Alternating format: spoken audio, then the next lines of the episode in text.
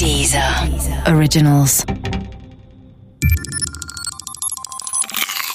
Wissensnacks.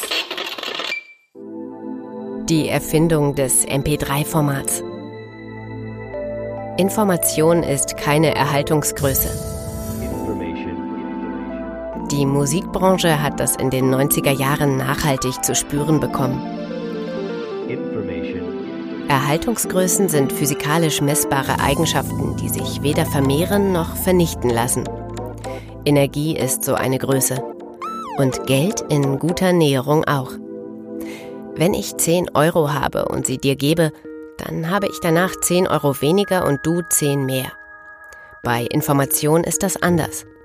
Wenn ich eine Information habe und sie dir gebe, dann haben wir sie danach beide. Musikstücke sind physikalisch betrachtet auch Informationen. Wenn es also einen Weg gibt, Musikstücke nahezu qualitätsverlustfrei zu vervielfältigen, dann, ja, dann ist es auch möglich, Musikstücke einfach so weiterzugeben. Dafür braucht es eine Technik und diese Technik wurde vor etwa 35 Jahren erfunden. Der erste Schritt dieser Technik bestand in der Digitalisierung von Musikstücken. Die optische Speicherung digitaler Daten als CD betrat Ende der 80er den Markt.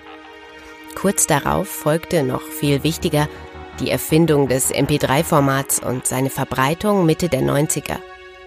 MP3s haben gegenüber den Stücken auf CDs eine wichtige Eigenschaft.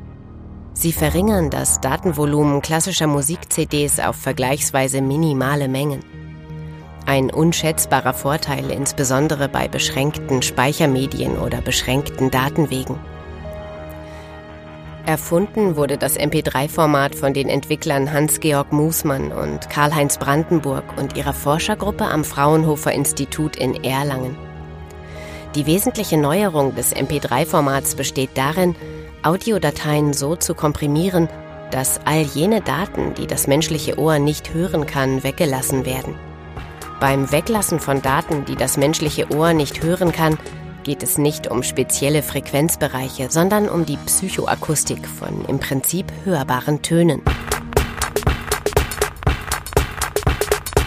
Die Psychoakustik beschäftigt sich mit der menschlichen Wahrnehmung von Schall. Menschliche Ohren haben nämlich einen eigenen Verarbeitungsmechanismus und deshalb hören sie manche Dinge nicht, obwohl sie physikalisch betrachtet da sind.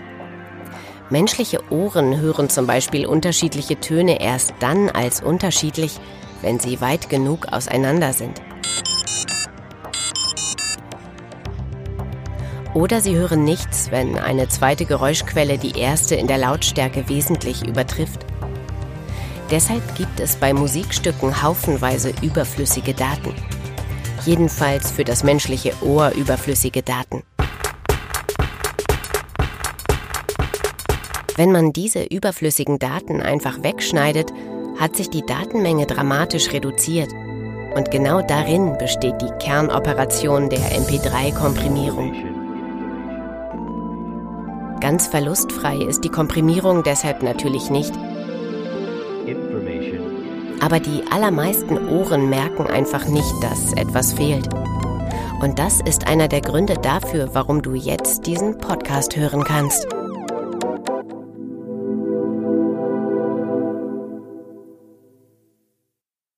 Der Podcast gefällt dir? Höre weitere dieser Originals, Podcasts, Musik und Hörbücher kostenlos auf www.dieser.com.